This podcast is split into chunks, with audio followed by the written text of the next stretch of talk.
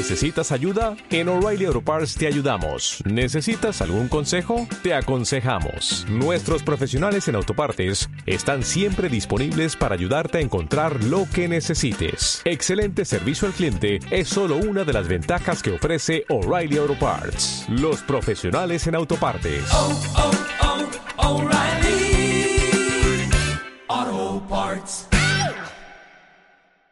¿Qué historia cuenta tu logotipo? ¿Qué tanto influyen las emociones en tu branding? ¿Tu identidad visual es aliado o enemigo?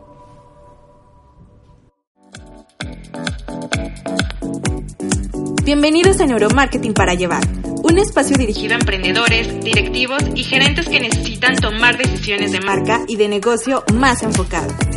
En este podcast nos acompañarán expertos y colegas a debatir y platicar todo sobre el neuromarketing. Todo sobre neuromarketing. ¿Listos? Comenzamos. Neuromarketing para llevar. Aquí en Spotify.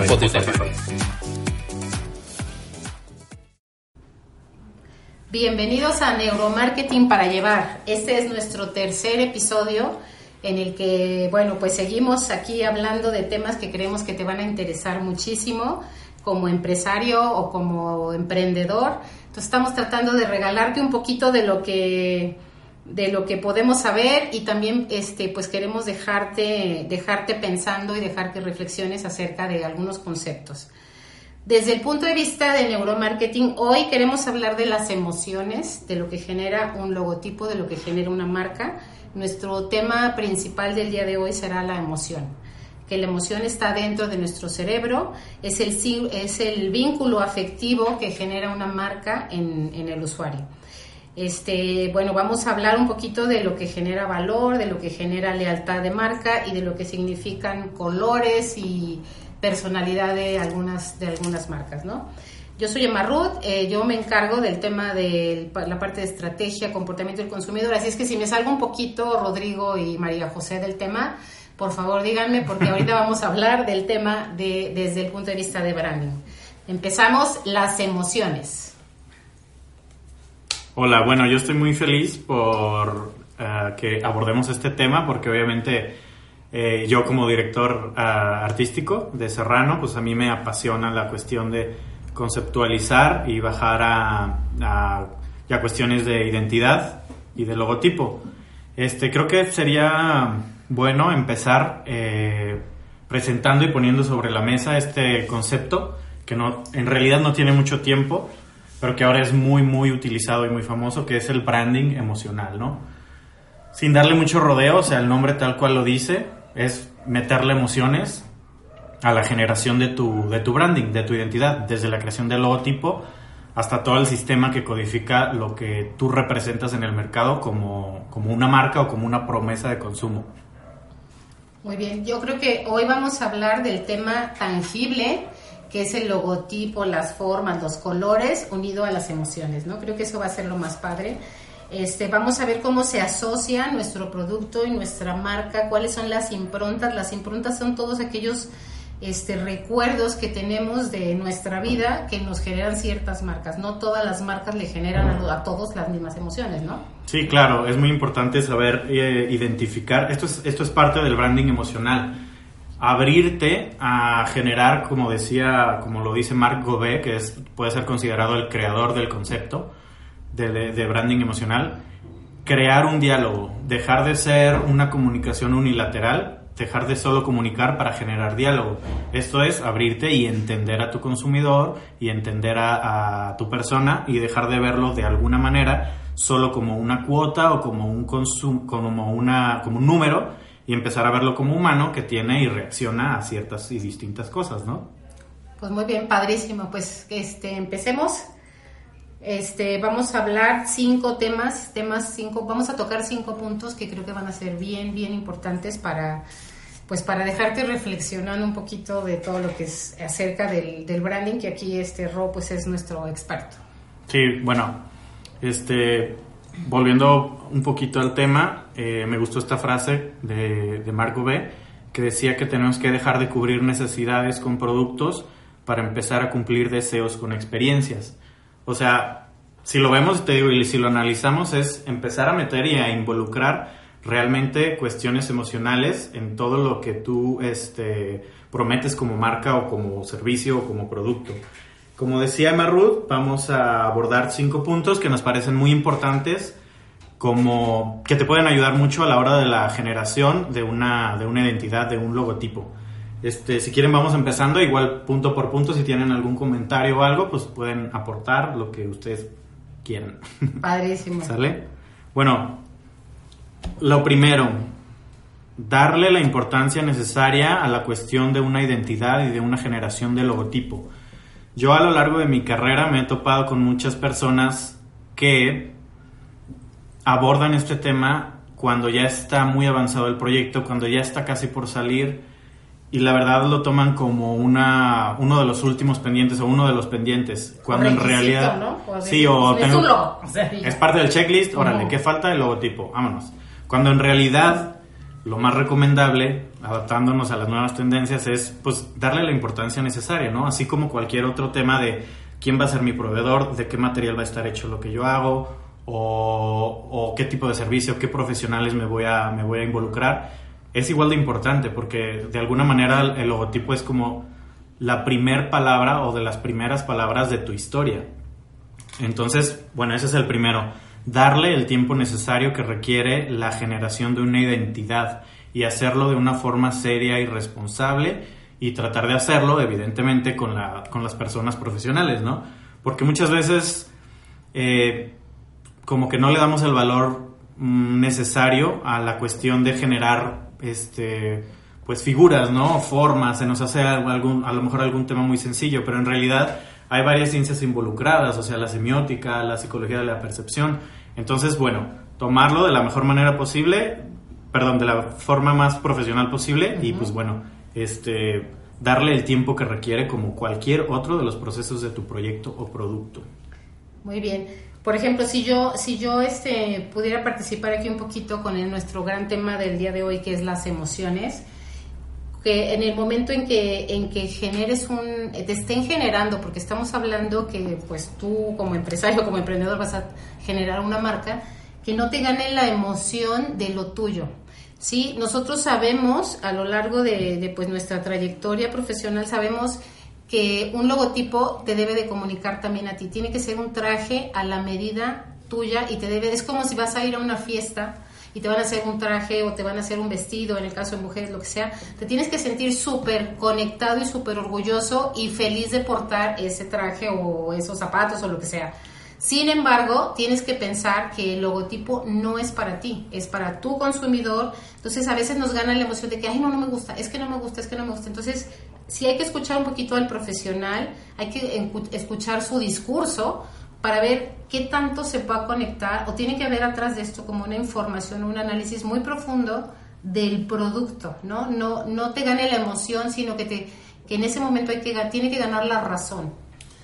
Algo que se me hace muy interesante antes de empezar a ver todas estas características tan importantes del branding, que Roya nos va a platicar, colores, texturas, este, tipografía, etcétera. Yo creo que tenemos que ver principalmente el naming. Hay tres cosas muy, muy, muy importantes que ustedes deben de considerar al momento de crear su marca o logotipo. Número uno, les voy a decir el lenguaje marquetero y el lenguaje normal. Número uno es el naming o el nombre, ¿no? ¿Cómo se va a llamar tu marca? Antes se usaba mucho ponerle a las marcas como tu nombre, este, el de tu hija, el de Tu apellido. tu apellido, Tus iniciales. tu calle, como cosas así que representaban mucho eh, tu personalidad, ¿no? Porque como les platicaba en los primeros capítulos, este, todas estas marcas, nuestras marcas son como nuestros hijos, son nuestros bebés que queremos que crezcan y que se desarrollen, ¿no? Y, y nosotros... que se vinculen personalmente conmigo. ¿no? Exacto. Entonces yo creo que el paso número uno es buscar un nombre que cuente una historia. Tú lo puedes resumir, lo puedes manejar como lo quieras manejar, voltear las letras, unas las haces en mayúsculas, juntas dos palabras, como tú quieras o como tú veas que puede ser más representativo para lo que tú vas a vender, ¿no? O lo que tú le quieres contar a las personas acerca de ti y de tu marca y de tu historia y de tus productos y de todo esto. Número dos, tenemos una cosa que se llama tagline. El tagline, no sé si me pueden apoyar en el nombre en... Pues es como el Normal. descriptivo, si lo puedes Ajá, decir, es como exacto. descriptivo concreto. Exacto, es el descriptivo. El tagline es lo que hace tu marca. ¿A qué se dedica? Vende flores, vende zapatos, vendes ropa, vendes trastes, toppers. ¿Qué vendes? Ese tagline o descriptivo es el que le va a ayudar a la persona al momento que pase por tu tienda, que él pueda ver o ella pueda ver qué es lo que vendes. Porque si le pones un nombre en maya padrísimo y no pones qué es, pues la gente a decir de que, oye, Claro. pues venden, ¿qué venden? Sí, exacto, sobre todo en, pro- en proyectos que están empezando y arrancando, es importantísimo esto, ¿no? Exacto, el otro día estaba pasando por ahí, por la calle, y volteé a ver un nuevo establecimiento que estaban haciendo con un logotipo padrísimo. Y siempre pasaba por ahí y yo decía, pues, ¿qué venderán? ¿Qué venderán? ¿Qué venderán? ¿Qué venderán? Hasta que un día, por fin, después de seis meses, le pusieron florería. Y fue como, ah, perfecto, pues ahí venden flores, Claro. porque tampoco tenían un escaparate o un por fuera en donde te dieran a entender que vendían flores. Y bueno, y ya para el número y para el punto número tres y muy importante es el eslogan. Claro. El eslogan yo creo que es lo más aspiracional que puede tener tu pues tu branding. Fíjate, justo creo que el tagline es funcional, es decir, hago esto y el eslogan es muy emocional. O sea, ahí Exacto. metes ya como una promesa mucho más amplia. Exacto, yo creo que puedes, ahí puede ser tu promesa de marca. ¿Qué le estás prometiendo o qué es lo que quieres que accionen tus usuarios en relación a tu marca? Les voy a poner el ejemplo de Nike. Nike, todos conocemos que es una de las marcas de venta de ropa y accesorios y zapatos deportiva más grande del mundo. Todos sabemos quién es, todos sabemos qué vendemos, pero de todas maneras ellos, aún así siendo monstruos y gigantes del sector, nunca dejan estas tres cosas a un lado. Su nombre, su naming, se llama Nike. Su tagline o descriptivo es ropa y zapatos deportivos. Y su eslogan famosísimo, Just Do It Padrísimo. con su, con su ropa, con sus zapatos, con sus accesorios, lo vas a hacer. Vas a hacer ejercicio, vas a poder correr ese maratón, vas a poder empezar a hacer yoga. Entonces, todo esto que es de la promesa de marca, que es como solo hazlo, es como va, va, lo hago y lo voy a hacer. ¿Sabes qué? Se me acaba de ocurrir que podemos nombrar al eslogan como un micromanifiesto. Ándale. Es tu manifiesto más concentrado, tu filosofía dicha en cuatro palabras, tres. Y a mí me, a mí me encanta, ¿no? A mí me encanta, por ejemplo, el, el ejemplo que pusiste. Y el ejemplo que pusiste va mucho con nuestro gran tema de neuromarketing para llevar. O sea, el tema neuromarketing, estamos hablando que tiene que, tu logotipo, tu marca, tu comunicación tiene que tener tres, tres, este, tres valores, ¿no? Que es el valor emocional, el valor funcional y el valor simbólico. Eh, to- tomando en cuenta el ejemplo que tú diste, María José, el valor funcional, pues es el logo, ¿no? Es la palomita esta famosa de, Nike, ¿no? Ese es el valor funcional. Es, tiene colores, ro, tiene diferente estructura.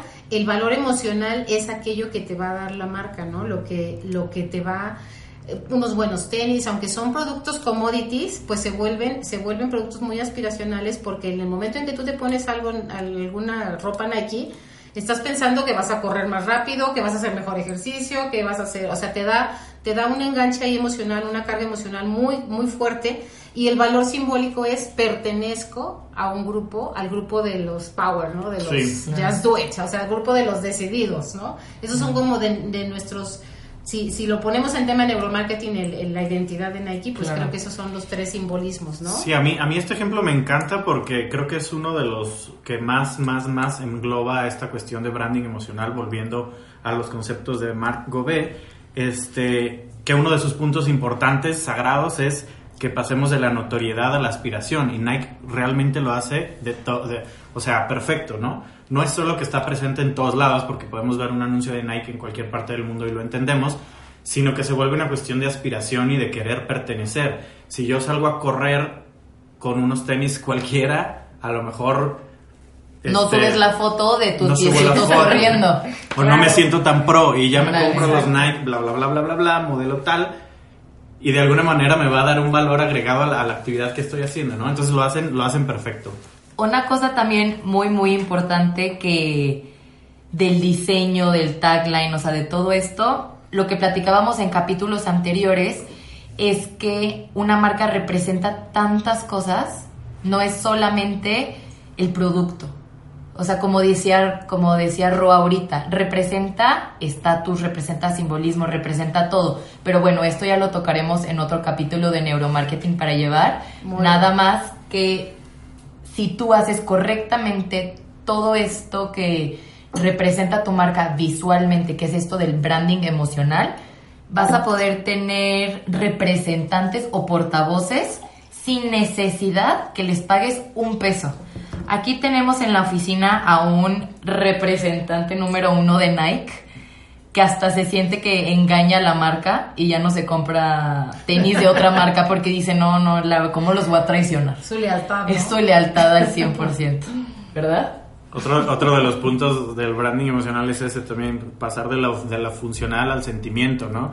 Entonces a- hablas de que se sien- siente que traiciona, eso ya es un sentimiento. No es nomás, no, esto no me lo compré porque es caro o porque quería de otro, no, es como, no quiero traicionar a mi marca favorita. Y eso, lograr eso es difícil. Claro. Lleva Muy mucho difícil. tiempo, pero eh, pues tienes que seguir eh, muy bien todos los pasos como para poder llegar al, al fin este, correcto, ¿no? Y siguiendo con esto, vamos a pasar al segundo de los puntos que creemos importantes para la creación y generación de identidades poderosas. Y bueno, este tema es importante porque se refiere al seguir una metodología y un proceso. Yo creo que eso aplica en general en la vida, ¿no? Pero bueno, seguir una metodología, seguir un proceso, es la manera más efectiva para controlar un resultado, porque tú ya sabes por dónde fuiste y a dónde quieres llegar. Este, hablando específicamente en la generación de marcas, de logotipos, pues bueno, tenemos proyectos de muchas, de, mu- de muchos diferentes eh, giros, formas, este, pero en realidad tú puedes seguir pasos específicos para llegar a, un- a la- para lograr una identidad poderosa, ¿no? Y estamos hablando de que no solo es ya en la cuestión conceptual, sino que desde el inicio el hacer un estudio de mercado adecuado te puede ayudar a definir muy bien la personalidad, porque ya te están diciendo a quién vas. Es un poco lo que abordabas de no hagas algo que solo te guste a ti, ¿no? O sea, obviamente hay muchos proyectos que, que la gente ama y que pone su vida en ello y tienen algo de, de ellos, ¿no? Eso también es posible, pero si estamos hablando de, de un proyecto como muy... eh, en el que no tiene que ir como tu personalidad tanto, tanto reflejada, pues la mejor manera es hacer un estudio de mercado que te va a dar las pautas para definir qué personalidad tiene el producto. ¿Para qué nos ayuda a definir la personalidad de un, de un producto, proyecto o servicio? Pues para poder darle una personalidad y generar el naming, que es lo que abordaba un poco Majo. Este, que el naming es también como pues, el primer nombre, darle una primer forma y una emoción a lo que vas a generar. Después de esto pasamos un poco a la cuestión de ya, ya este, técnica de, de generar una paleta de color, que es importantísimo generar una paleta de color, porque los colores también son emociones, es un poco subjetivo, pero podemos tener como generalidades basados en psicología de la percepción, etcétera. En, en qué generamos, ¿no? Si, si nosotros vemos un, un mapa general de las marcas y vemos las marcas que son eh, deportivas o que se refieren un poco a la actividad, vamos a ver un patrón un poco generalizado de, de- de paleta de color. Si vemos de alimentos va a ocurrir lo mismo, ¿no? Es porque los colores significan algo. Después de esto vamos a ver, obviamente hay que pensar muy bien en las implicaciones de color, o sea, dependiendo de dónde vivas, el contexto político en el que estés, este, o sea, hay muchas cosas a tomar en cuenta y hay que hacerlo de manera profesional para que no puedas poner un color que a lo mejor le incomoda a la gente o se refiere en un momento y en un contexto actual tenga algún mensaje político y te resulte contraproducente. Hay que, hay que realizarlo y generarlo, o sea, como muy consciente de los tiempos, del contexto actual, ¿no? Claro, fíjate, había, hay un estudio por ahí de la, bueno, existe la psicología del color, ¿no? Y la psicología del color pues nos da muchísimos rasgos y nos da como, por ejemplo, el azul, todos los hombres piensan en azul. Se supone que todos los hombres piensan en azul. Entonces, cuando tú vas a hacerle una marca a un hombre, lo primero que va a pensar es que, ¿por qué no me la hizo azul? Sí, sí, yo a mí me gusta el azul. Entonces, eso tiene que ver mucho, como decía Ro, con el estudio de mercado, un focus group, incluso un brief. El otro día nos llegó aquí a la agencia, una, a la firma, una, un, pues un proyecto de turismo, ¿no? De una marca de un, de un hotel, un hotel padrísimo que está en Chiapas, un hotel divino. Pero si no nos hubieran dado un buen brief ellos, si no hubiéramos hecho lo, el, lo, lo primero que es el brief y a quién va el producto, que hablabas del estudio de mercado, que el estudio de mercado, bueno, ya los especialistas deciden si es un focus group, si es una encuesta, no sé, lo que ellos lo que ellos nos aconsejen en este tema, porque nosotros no somos especialistas en estudios de mercado, sino lo interpretamos para desarrollo de marcas. Por ejemplo, en ese brief nos decían, yo me quiero convertir en un, en un, este, en un destino de bodas, por ejemplo. Y jamás la marca proyectaba eso, ¿no? El logotipo no lo veías, no veías ese, ese valor de marca. Entonces creo que en el, dentro del proceso cognitivo, dentro del proceso racional y estructurado, es bien importante conocer qué quiere el cliente de su logotipo, ¿no? Hacia dónde quiere llevar su marca. Para los que no saben, un brief es un documento en donde lo dice en inglés. Brief. Es un resumen, es como un, una vista a lo que es la marca y qué es lo que quiere para que ya los expertos como Ro pueda desarrollar perfectamente el logotipo, naming, tagline. Y uff. Un cuestionario, vamos. Sí, es muchos, aspectos Es una guía perfecta para nosotros, ¿no? Para la generación de identidades te da mucha idea, porque si él te dice, quiero verme este poderoso, pues entonces tú ya tienes ahí conceptos que te definen, ¿no? Quiero verme amigable, ah, ok, entonces nos vamos por otro camino. Sí, es, es muy importante. Eh, si quieren, continuamos.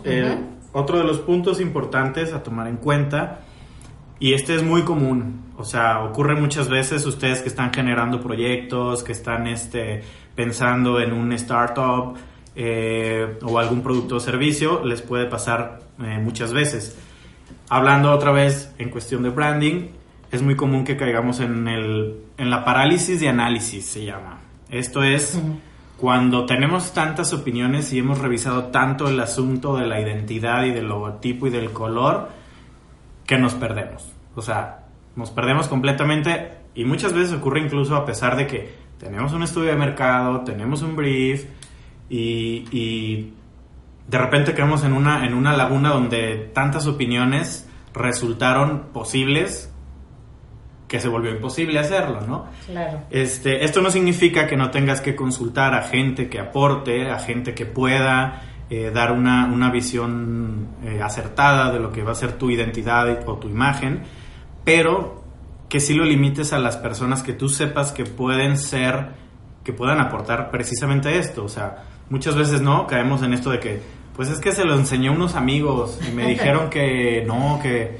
se escucha raro Claro. Ok, vamos viendo quiénes son sus amigos, en qué contexto están. Son tu mercado. Ajá, son, tu, mercado. de dónde vienen, como, en, qué, hasta en qué situación estaban, ¿no?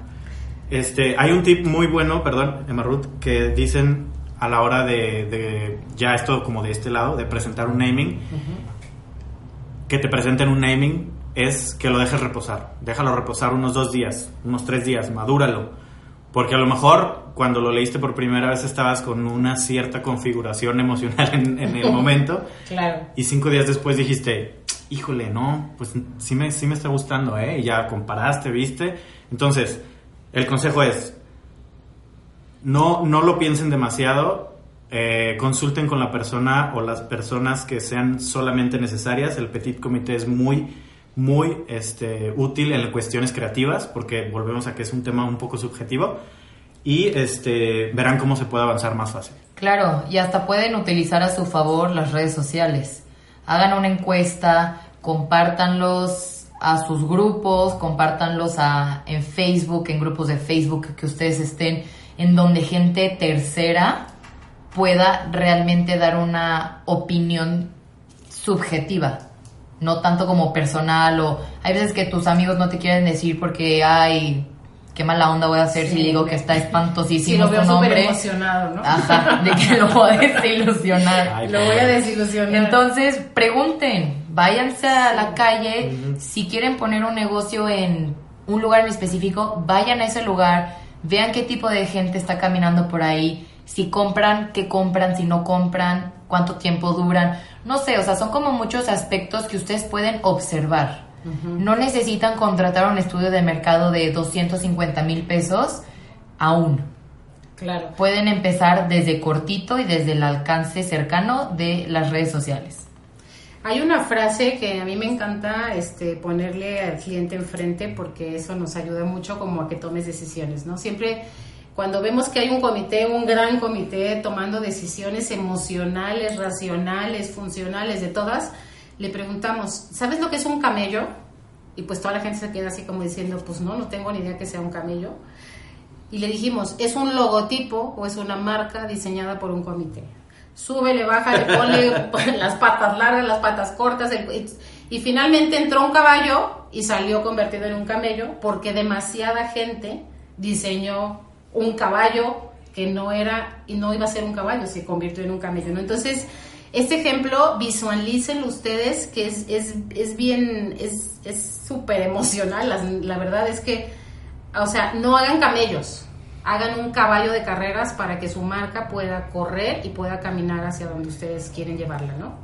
Otro de los puntos que, que consideramos que es importante abordar y compartir contigo es que, eh, bueno, Personalmente creo que este punto es un poco complicado, no es para todos, porque la verdad es que nosotros entendemos que a la hora de que quieres empezar un proyecto, que estás emprendiendo, pues pones a veces mucho en juego, ¿no? Es una de tus oportunidades importantes en la vida y bueno, la decisión es fácil, sin embargo, eh, hay muchos argumentos que nos dicen que tienes que animarte a hacer esto y es ser disruptivo, ser un rule breaker este, los tonos medios, como dicen, jamás llaman la atención, si lo ponemos así como en términos muy, muy este, gráficos.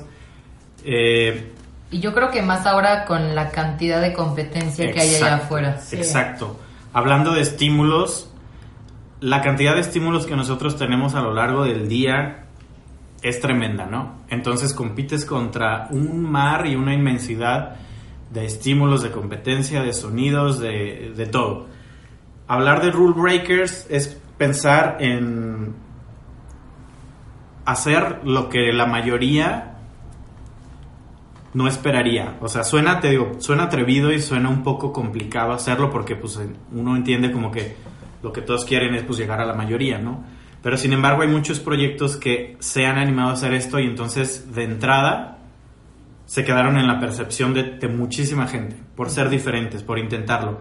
Hay un ejercicio que, que hacen en varias agencias de identidad en el que ponen a prueba esto, un poco más o menos esto que decías, ¿no? De, ok, genera esta identidad, este logotipo, este naming, lo voy a compartir. Y si a más de tres personas les gusta completamente, dicen, camino equivocado, vámonos por otro lado. O dependiendo de donde lo compartas, si tú sabes que uno de tus grupos es de cierto estilo y a ellos les gusta, pues entonces te da una idea de que no tienes que ir por ahí, ¿no?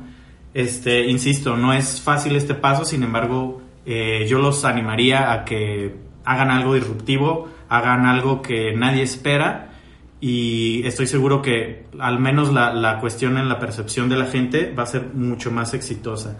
Y también habla no solo de generar un logotipo polémico, colores súper raros, sino en ir más allá de la, de la marca. Aquí metemos un poquito la cuestión de la, del branding 360. ¿A qué voy con esto? Cuando tú entras a cierta tienda ya sabes a qué huele. Cuando tú vas a un lugar sabes cómo, cómo el tipo de música que ponen, sabes cómo te atiende la gente. Esto también es hacer identidad y creo que tienen que generarlo y diseñarlo y diseñarlo desde el inicio, ¿no? Va un poquito a, a la cuestión de experiencias que bueno, Majo en eso es experta. Siento que va mucho, que es muy complicado, pues. Sí, sí es complejo. Son como tantos puntos que se tienen que considerar, más allá del naming, más allá del branding, que obviamente es paso número uno y es lo más importante porque es el... O sea, el cliente te va a ver gracias a eso. Si le Sí. gusta tu logotipo y se identifica con tu eslogan y necesita tu tagline, tu descriptivo, que yo creo que eso es lo más importante, eso, yo creo que esa conexión que tú vas a hacer en base a tu logotipo, tu imagen, tu todo, es, puede influenciar en que te marque a ti y te llame y te visite a ti en vez de marcarle y llamar y visitar a la competencia. Sí, no- nos decían que tu marca está expuesta a la elección todos los días. O sea, Exacto, todos los días claro. alguien decide o no decide usarte, consumirte, elegirte. Y es lo que decíamos, pasar de la de ser solo un producto a una experiencia, pasar de la calidad a la preferencia, y eso no significa que no que quites de lado la calidad, sino que te prefieran por, por lo que significas para ellos, pues este es, es importante, no es fácil, y sobre todo ser un rule breaker significa, híjole, me voy a arriesgar, me voy a animar a hacer algo este, disruptivo, ¿no? Claro. Sí, la idea es de que muchas veces este pasa que por ejemplo, otro de los ejercicios que puedes hacer es ver, empezar a ver quién me gusta cómo se ve, qué, qué, marca está provocando algunas de las emociones que a mí me gustaría. Y empieza a analizar, empieza a observar, como decía María José, pero no copies, o sea, copia como un artista, ¿no? Copia, copia realmente como con, con tu propia discurso, con tu propia simbología, pero sí eh, infórmate, investiga, eh, antes de solo lanzar una marca o un logotipo, chécate quién y cómo se ven, lo- se ven las marcas que a ti te gustaría conectarte con su mercado, no conéctate como ellos se quieren conectar porque seríamos una copia barata, ¿no? De algo Claro. grande. Y yo creo que no hay nada más feo que copies y te cachen que copiaste. Ujú. Eso, todo el esfuerzo que tú has hecho y has trabajado duro día a día para lograr, cuando la gente se entere y más hoy en día que es facilísimo, vas a caer. Claro. Vas a caer completamente. Como comentábamos en capítulos anteriores, el hilo negro no existe ya. Lo inventado está inventado. Va- vamos a empezar a ver y vas a empezar a hacer y todos vamos a empezar a presenciar innovaciones sobre productos que ya están. Entonces, innova, innova en tu comunicación, innova en tu marca. Y también otro, otra cosa también muy importante que ya comentábamos ahorita es la competencia. Ok, es muy importante ver qué hay allá afuera, ¿no? ¿Qué está haciendo la competencia? ¿Qué hay allá afuera? Para que tú puedas tomar una decisión fundamentada y con un buen análisis. Por eso tienes que escuchar nuestro podcast Neuromarketing para llevar. Claro, claro. Para tomar mejores decisiones de mercado día a día. Sí, sí. Este, uno de los, el último punto de los que consideramos muy importantes para que puedas generar una, una identidad poderosa y un branding emocional es, y, y a mí me parece que sería una pérdida de tiempo si no haces este último punto, es respeta tu manual de identidad. Sigue las reglas que marcaste, sé congruente y genera una consistencia en tu identidad. Eso lo hab- hablábamos también en el, en el podcast cas- eh, pasado. Tenemos que ser consistentes. Si ya pasamos por todo este proceso y generamos una marca consciente, una marca que tiene historia, una marca que tiene justificación, que está bien planeada para conectar con, que, con quien queremos que, plane- que conecte, el error más grave sería no seguir un manual a la hora de bajarlo a la, a la cuestión de la identidad corporativa, ¿no? Que esto es ya lo tangible, lo físico, es decir, en qué aplicaciones vas a estar, en tus redes sociales cómo vas a aparecer, qué tipo de comunicación vas a hacer, este, ¿Con quién te vas a importantísimo. relacionar y con quién no, ¿no? Importantísimo eso de seguir el manual, esa es la regla número, digo, el, el punto número 5 y para mí, pues el, el más importante, ¿no? Yo creo que un ejemplo muy fácil sería analizar a una marca persona, ¿no? Un artista. Este, todos sabemos que el manager le maneja la agenda y la vida este, pública a los artistas. Por lo mismo, porque quieren mantener cierta imagen, porque tienen que seguir ciertos estándares y se tienen que juntar con cierto tipo de personas y asistir a cierto tipo de eventos Y comportarse de manera... y comportarse de manera específica, porque lo que el manager y todo su equipo por detrás es que lo quieren posicionar en un lugar, con cierto tipo de personas, con cierto tipo de lugares general. Entonces tú velo igualito con tu marca. Tu marca se tiene que comportar de cierta manera, se tiene que aliar con ciertas marcas, tiene que hablar de cierta forma, tiene que tener ciertos colores. Todo, todos estos pequeños esfuerzos que se hacen día a día, que muestras al mundo tu marca, tienes que respetarlos, porque si no, la gente se va a confundir. Y vamos otra vez, hay mucha competencia. Entonces, si se pierden y dicen, ¿qué, qué está pasando? ¿Quién es esto? Se va a ir por la segunda competencia que recordó. Entonces, como dice Ro, sigue el manual siempre en redes sociales, en tu tienda, en tu empaque, en la manera en la que vistes al vendedor, en la manera en la que vistes al asesor. Todo tiene que respetar siempre tu manual corporativo, siempre. Si yo pudiera resumir ya este, en este podcast todo lo que vimos, yo podría resumir en conviértete en el manager de tu marca. Sí. O sea, a mí me encantaría que nos quedáramos con eso. O sea, si tú, si tu marca fuera una persona con quien, o fuera este alguien que lo vas a lanzar al estrellato, cómo la vas a manejar y en dónde la vas a poner, y no nada más tengas flachazos de idea, convierte en algo memorable la presencia y la personalidad de tu marca. Yo eso resumiría en, en este podcast. Sí, yo lo que podría decir al final es que le demos el tiempo necesario y el valor necesario a la identidad de nuestro proyecto, porque vale la pena, porque es la primera forma de conectar con tu mercado y de alguna manera también es el primer evaluador del éxito de tu proyecto, ¿no? Este, debemos de pasar ya para resumir, debemos de pasar de solo comunicar a generar un diálogo. Yo así lo, lo cerraría, ¿no? El branding emocional es eso, generar diálogo con tu, de tu identidad uh, con tus consumidores. Y bueno, pues aquí cerramos otro capítulo de neuromarketing para llevar. Esperemos que les haya gustado, que hayan tenido tips buenos, que hayan aclarado ideas en su cabeza que pues no tenían como una guía, ¿no? Espero que ya sepan por dónde empezar.